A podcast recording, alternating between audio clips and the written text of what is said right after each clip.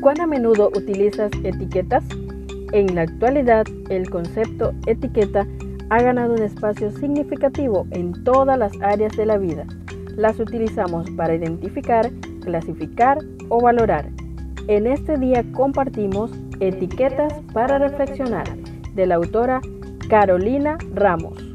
365 reflexiones agrupadas bajo 7 etiquetas.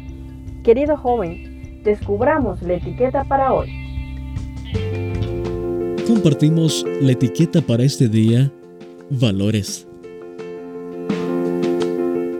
Así que de ahora en adelante, no consideramos a nadie según criterios meramente humanos. Segunda carta a los Corintios, capítulo 5, verso 16. Compartimos con nuestros jóvenes en esta oportunidad la reflexión titulada Más que discapacidades, posibilidades. Cuando Christopher Reeve tuvo el accidente a caballo que lo dejó incapacitado, recibió el apoyo incondicional de su esposa Dana.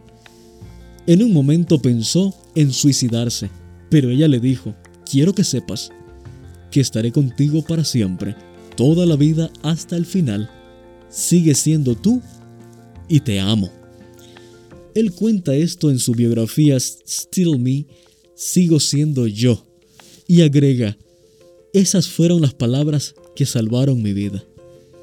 En ese momento, tomó la decisión de que viviría, que aprovecharía para crear una fundación que ayude a las personas con lesiones medulares y que amaría más a su familia y a sus amigos.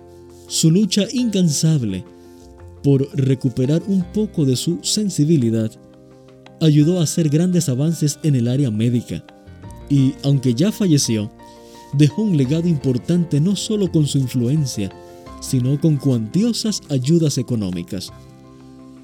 Johnny Erickson Tada también sufrió un accidente que la dejó tetrapléjica cuando era joven pero con un espíritu increíble se sobrepuso a la rehabilitación y aprendió a pintar sosteniendo un pincel con su boca.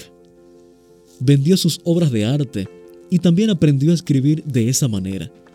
Ha publicado más de 40 libros, grabado varios discos de música y hasta protagonizado una película sobre su vida.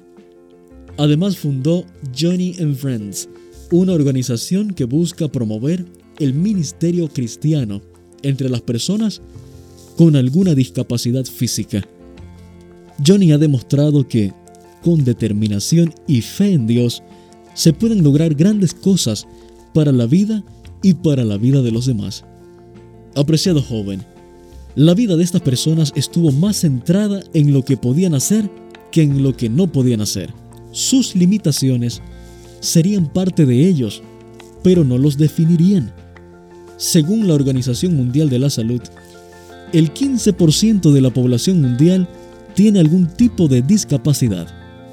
Según menciona Larry Evans, asistente del presidente del Ministerio Adventista de Posibilidades, nuevo nombre para el antiguo Ministerio de Necesidades Especiales. La iglesia hoy está buscando ayudar a estas personas a encontrar un sentido y un propósito para su vida y hacerlos más partícipes de la adoración en general. Seguramente en tu comunidad o iglesia conoces a alguna persona con grandes posibilidades, pero grandes obstáculos también. ¿De qué forma crees que los puedes potenciar? ¿Qué puedes aprender de ellos?